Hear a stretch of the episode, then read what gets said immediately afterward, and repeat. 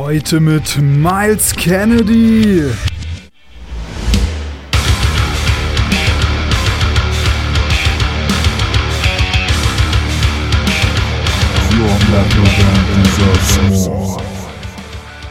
uh, to remember that this is it's not the music business this is the songwriting business. Focus on your songs. Don't focus on the comments or likes on your posts. Focus on being very uh, prolific and, and getting better at the art of creating that's what it's all about Herzlich willkommen bei The Band Show, der Szene-Podcast für deine Metal- oder Hardcore-Band. Ich bin dein Host Murphy und ich wünsche dir viel Spaß. Yo, yo, yo, hier ist wieder euer Murphy und herzlich willkommen zu einer neuen Episode von The Band Show. Dieses Mal mit Miles Kennedy. Ich muss immer noch lachen, wenn ich diesen Namen ausspreche und der tatsächlich auf dem Podcast ist. Also nein, für die unter euch, die jetzt gecheckt haben, ob immer noch April ist oder ob vielleicht der 1. April ist und die denken, ich äh, verkackeier sie hier. Nee, auf keinen Fall, denn Miles Kennedy ist wirklich hier auf dem The Band Show Podcast. Und natürlich äh, freue ich mich darüber so sehr, dass ich mich angesichts des ganzen Ansturms bei euch, was dieses Empiricon Voting angeht und dem Rieseninteresse und der Tatsache, dass ihr euch da so reinhängt, einfach was zurückgeben will und euch das einfach nicht länger vorenthalten kann. Deswegen gibt es das Interview mit Miles Kennedy heute schon an einem Montag und am Donnerstag gibt es natürlich eine weitere Episode von The Band Show, bevor es für mich dann nochmal einen Kurzurlaub geht. Das heißt, danach ist eine Woche Pause. Aber ich denke, ähm, nach diesem ganzen Voting-Kram und der aufreibenden Zeit mit so vielen großen Künstlern in letzter Zeit, ähm, ja, ist es, denke ich, auch okay, wenn ich mal eine Woche in Urlaub bin. Ich glaube, ihr könnt es mir verzeihen. Dementsprechend, äh, ich bereite euch noch kurz auf dieses Interview vor, denn wie ihr wisst, äh, eigentlich halte ich den Podcast gerne in Deutsch und finde es halt auch cool, weil das eigentlich der einzige deutsche Podcast in diesem Bereich ist. Und deswegen soll der natürlich auch mehrheitlich auf Deutsch bleiben und vor allem auch deswegen, dass es für euch eben easy listening ist. Ich weiß, die meisten von euch können Englisch ähm, und das ist, liegt in der Natur der Sache. Wenn man im Musikgeschäft unterwegs ist, spricht man viel Englisch und kann dementsprechend auch Englisch. Aber natürlich sind die meisten von euch auch Deutsch-Muttersprachler und dementsprechend ist es viel, viel leichter, einfach so einen Podcast nebenher laufen zu lassen, während man kocht, Auto fährt, seine Katze streichelt oder was weiß ich alles macht. Dementsprechend bleibt das meiste hier natürlich nach wie vor auf Deutsch. Aber wenn ich ne, die Möglichkeit habe, mit Miles Kennedy zu sprechen, dann ähm, seht ihr es mir, glaube ich, nach, wenn ich dieses Prinzip mal über Bord werfe. Und ja, um euch jetzt kurz darauf vorzubereiten, und damit ihr auch entspannt zuhören könnt und euch nicht fragt, was die und die Vokabel heißt oder die und die Vokabel, möchte ich euch kurz irgendwie das Ganze umreißen, dieses Gespräch, worüber wir gesprochen haben. Und zwar ging es um äh, die Themen, den Film The Sound of Metal. Ähm, kurzer Hintergrund dazu, das ist ein Film, ähm, den man, glaube ich, auf Amazon Prime inzwischen gucken kann, ähm, der auch einen Oscar bekommen hat inzwischen. Und der Film, ja, setzt sich sehr bildstark und vor allem sehr tonstark mit Gehörverlust auseinander und ähm, nimmt einen Metal-Schlagzeuger in den Fokus, der die Fähigkeit zu hören verliert und stellt das, ja, mit, mit unglaublichen Soundeffekten und, ähm, ja, filmischen Mitteln extrem eindrücklich dar, wie es sein muss, wenn man sein Gehör verliert. Und bei mir hat dieser Film einiges ausgelöst. Das heißt, ich würde jedem von euch da draußen diesen Film ans Herz legen, weil bei mir hat er nochmal ins Bewusstsein gerückt, wie wichtig es einfach ist, sein, seine Ohren zu schützen. Und wie dankbar man sein kann, dass man hören kann und dass man ja diese Fähigkeit zu hören nur meistens nur einmal geschenkt bekommt. Und wenn sie weg ist, dann ist sie für immer weg. Und das zeigt dieser Film sehr eindrücklich. Dementsprechend, ähm, ja, der Miles Kennedy sagt es richtig im Verlauf des Interviews. Wir, wir stehen nicht hier als Moralprediger und sagen euch, tragt bitte Gehörschutz und macht es einfach, sondern ähm, ja, es wäre, glaube ich, einfach nur wichtig, dass man hier in Diskurs kommt, dass Musiker offen darüber reden, wie wichtig es ist, Gehörschutz zu tragen und dass man da einfach in einen Austausch kommt, denn dieser Austausch findet bisher leider so gut wie gar nicht statt und es herrschen immer noch Narrative wie, ja, es muss halt laut sein und wenn ich danach keine Dröhnung auf dem Ohr habe, dann war es nicht gescheit und ich kann nur äh, geil Mucke machen, wenn es mega laut ist. Und diese Narrative ähm, sind immer noch da und ich denke, dagegen muss man ankämpfen. Ähm, und wenn jemand mal wieder so einen Satz droppt, dann erinnert ihn doch vielleicht mal daran, dass es hier um was Wichtiges als Musik geht, nämlich die Fähigkeit zu hören überhaupt, die dieses Musikerlebnis überhaupt erst möglich macht.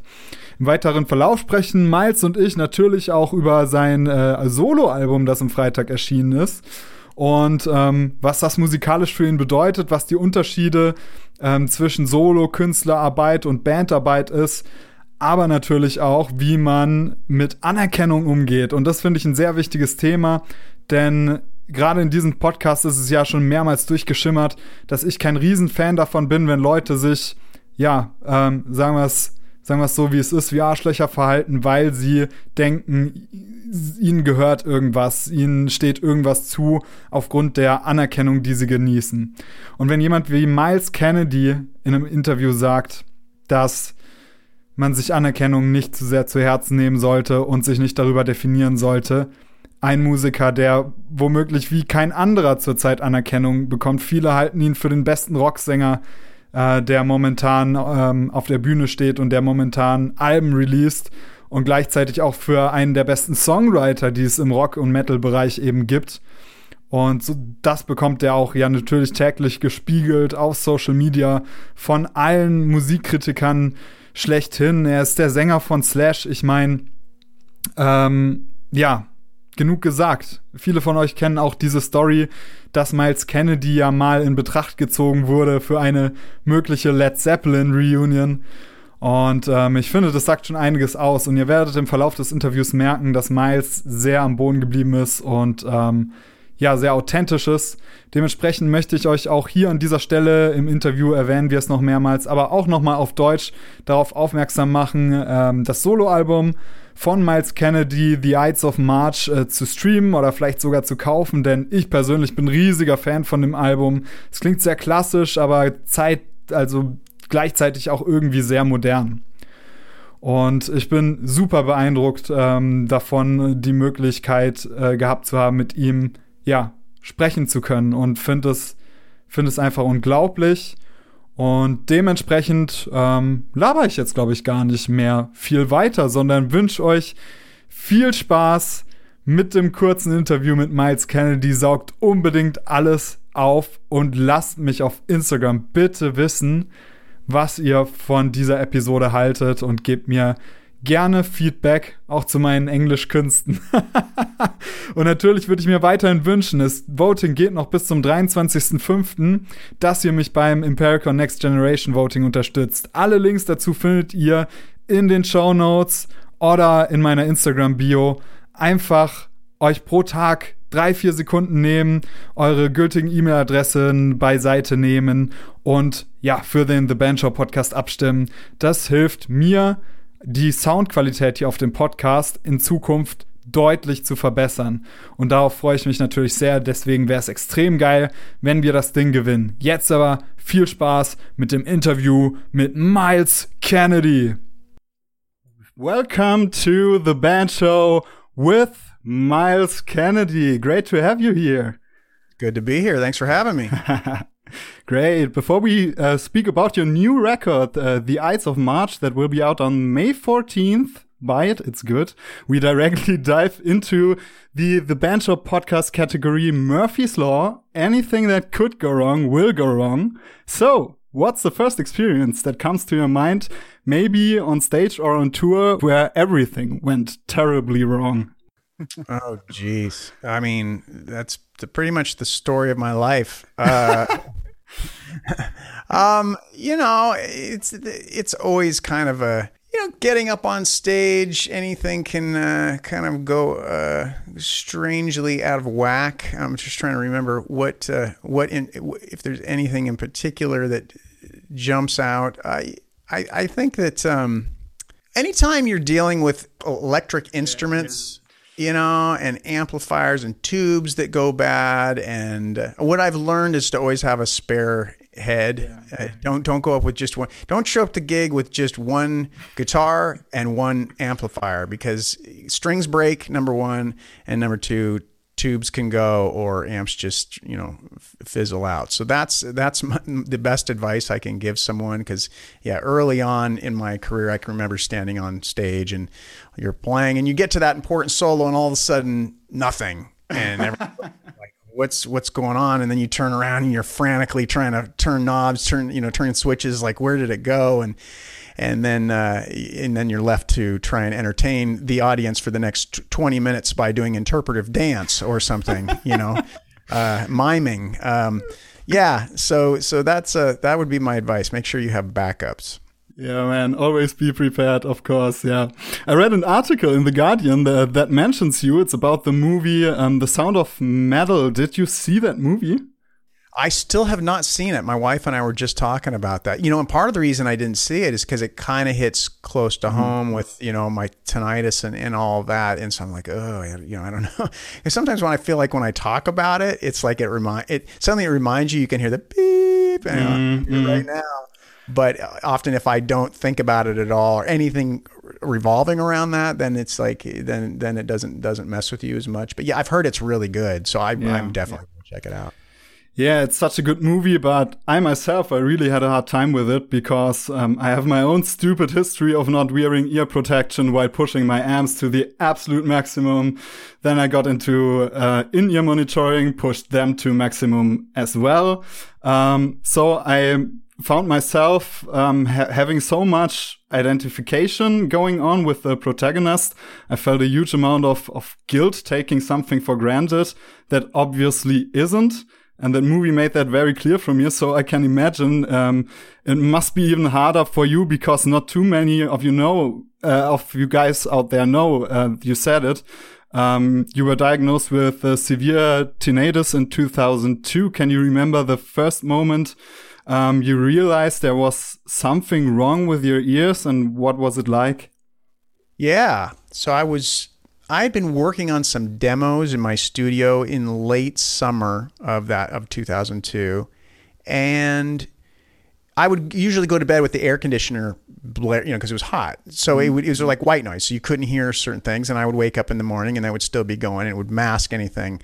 Well, one morning in particular, it was it was a little colder, so I had the air conditioner off, and I woke up and I realized, well, why are my ears ringing? You know, that's weird. I haven't, I didn't, I think, I think that night before I might not have demoed as much as I usually do or, or at all. And I thought it was odd. And then the next morning, it was just so I was like, well, I'll keep an eye on this. And the next morning, same thing. I was like, why is this ringing here? What is going on? And that's when I started to kind of freak out. And I went had the had the test, and they're like, well, congratulations you've you know you've now uh, stepped into the realm of tinnitus or tinnitus. And yeah i was uh, it kind of messed with my head for a while. So i had to recon- reconsider how i was doing things. And look it was ultimately it was it was how loud i was monitoring uh, mm-hmm. my my headphones. And i remember making a record in the late 90s with the with a producer. And the engineer was saying, "Oh, you know, you monitor louder than anybody we've ever worked with," and I was like, oh. thinking that was cool. I was like, "Yeah, you know, cool," mm. and then. I'm like, you know, no, they're not cool. I was dumb. So, so yeah, it's that proximity when you have the the in ears or the headphones, and they're that it's that close to your eardrum, and you're just blazing. It's a surefire way to do hearing, you know, some get some damage. Yeah, I've got the feeling that this topic is something that every musician somehow deals with, um, just like, for example, mental health. But I think as a musician, it isn't easy to speak openly about that um, topic, just like mental health. What do you think has has to change?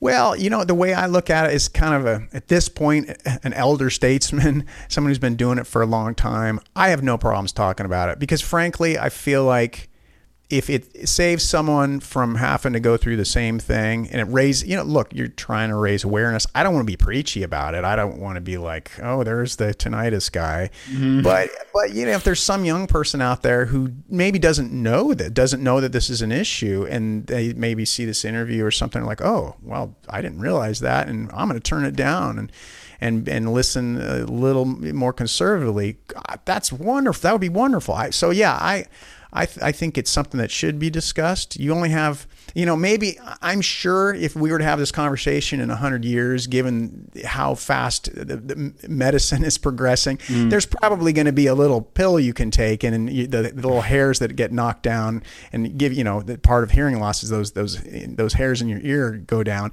They'll just they'll spring right back up, and your hearing will be like it was when you're an infant. But but uh, we don't have that yet. So until then, uh, I you know I'll I'll be raising awareness. Yes. I'm so thankful um, myself to hear um, now, especially because I just heard your beautiful new record, uh, The Ides of March. It's just lit very bluesy country influences here and there, a lot of classic rock and roll. Is this something you adapted from your work with uh, Slash, or is it something that wanted to break free all these years since Little Myles once discovered Led Zepp? yeah, it's been it's been something that's been percolating for a long time. Yeah, I've, I've I, I like a lot of American roots music and, and blues, and, and I don't get to explore that as much in the other realms. So, and to be honest with you, those those styles are are probably the things that are most uh, kind of thickest in my musical DNA. And part of the thing with playing in bands is it's about compromise. It's about you get with a group of people mm-hmm. and you all have what you do and you bring it in the mix and that's part of what gives it the sound. But when you're left to your own devices, then you're going to hear just what that person uh, is it truly is what his what what that what that person what he listened to or she listened to growing up and what what they how they express themselves left to their own devices and so that's the that's the solo realm. Mm-hmm. Would you say that it is more beautiful for you to experience that this freedom now than taking the compromise in a band? Well, it's certainly a challenge. I mean, the the challenge the difference with the band is is when you do the the this the team or you know, or I want to say full on team like with Alter Bridge it's Mark and I who are writing the songs. So mm-hmm. when you when you're approaching it that way, you've got like you put a record out and it's not just you who's on the chopping block. You know, if people like it, then great, you're all kind of come along for it. But if they don't like it, then you all are part of that as well. And as a solo thing, uh, yeah, it's not you don't have anybody to hide behind. So I think that that's a that's something that uh, it's an interesting dynamic. Let's put it that way. okay. Um, what what surprised me the most um, is the huge amount of lead guitar, especially almost uh, excessive guitar sliding and guitar capo action. Um, on the record, it almost seems like you had a lot of unconcerned fun just messing around with that style, and it seems that this is why it is on the record. Is this true? Yeah, that's a good. That's a very perceptive of you. I I think that I was just longing to get back into lead guitar and and yeah, I you know I used to I, I would get kind of I have friends who've known me my entire most of my during most of my journey as a musician, and they to them it's just like they still think it's kind of funny that I'm known as a singer because they always knew me as a guitar player. And so some of you are like, you know, when are you going to stop messing around and doing the sing? And when are you going to stop messing around with the singing business and actually do what you do as a guitar player? And I thought, ah, that's an interesting, uh, interesting thought. So yeah, that was that was part of the answer was was making this record. Great. Uh, with your solo project, you have your best friends um, on board and uh, and around with uh, Tim and Zia. Uh, Tim, that is the manager for Alter Bridge and your project for such a long time, and Zia, that was in your early band, the Mayfield Four. Did you uh, did that develop naturally? Was it clear um, that if you start a solo project, it will be with them?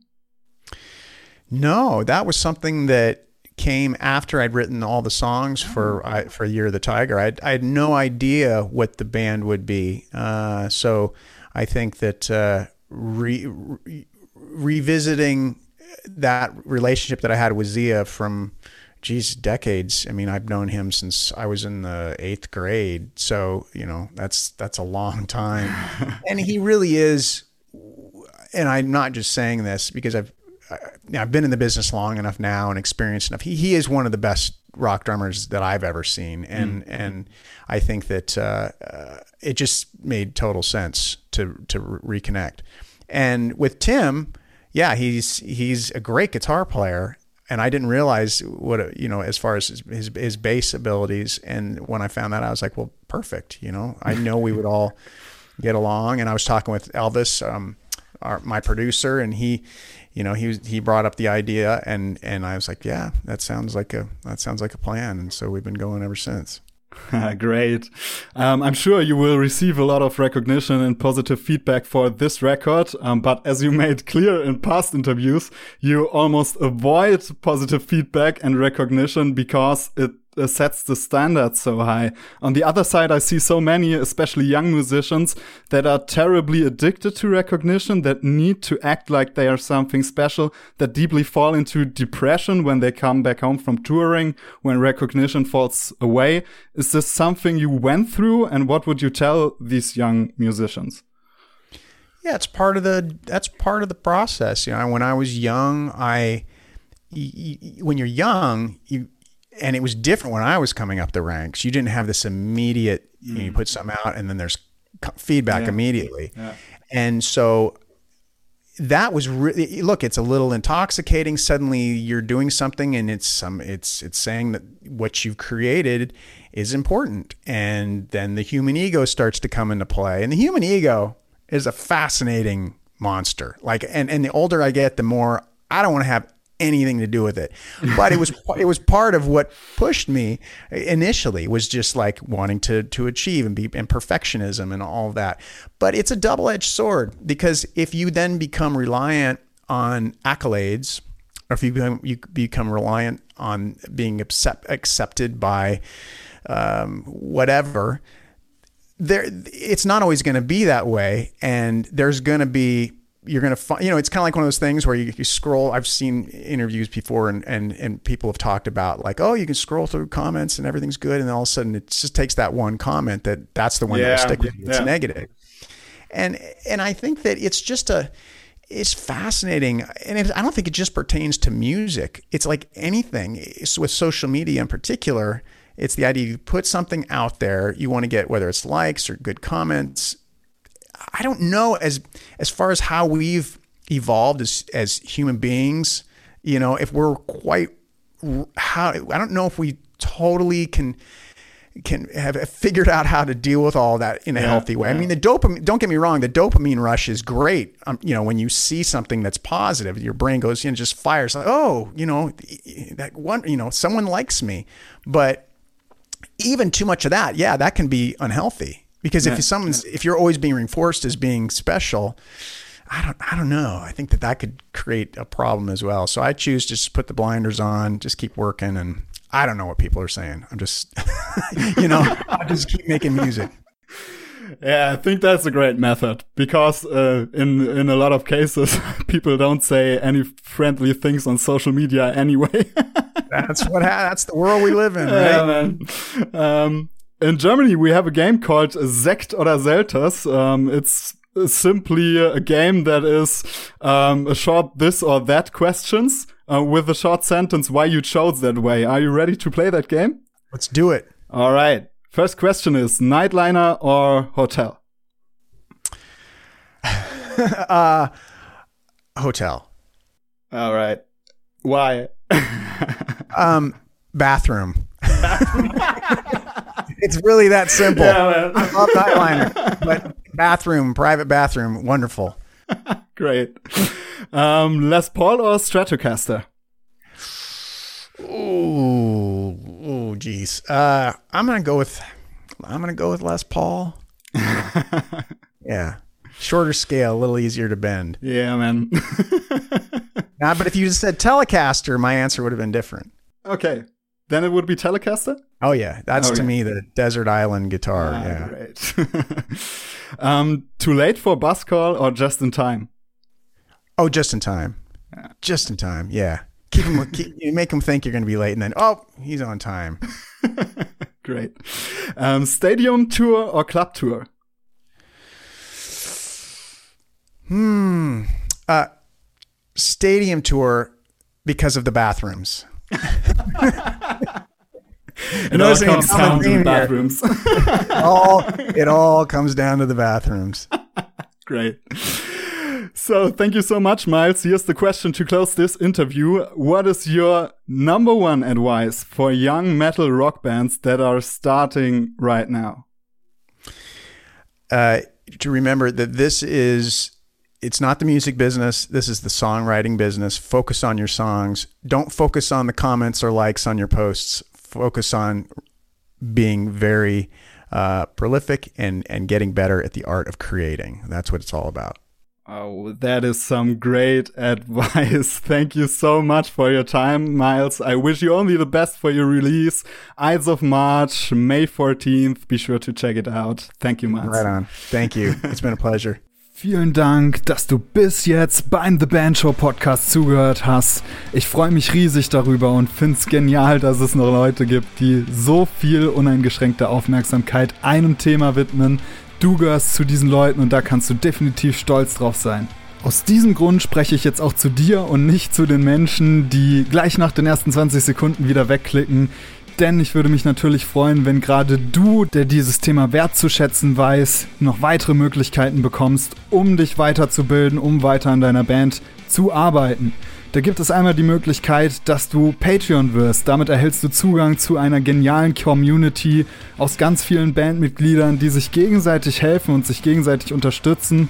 Und ähm, da hängen wir auch regelmäßig zusammen rum, sei es jetzt in Inner Circle Stammtischen oder in den sogenannten Zoom-Clinics, wo wir zusammen mit professionellen Musikern oder Entscheidern aus dem Musikbusiness in einem Zoom-Call hängen und versuchen weiter zu erörtern, was man in der Bandarbeit optimieren kann, um seine Band richtig voranzutreiben. Und natürlich hast du immer die Möglichkeit, dich direkt bei mir zu melden. Die Kontaktdaten findest du unten in den Show Notes. Und dann können wir einfach vielleicht mal gucken, ob wir zusammenarbeiten können.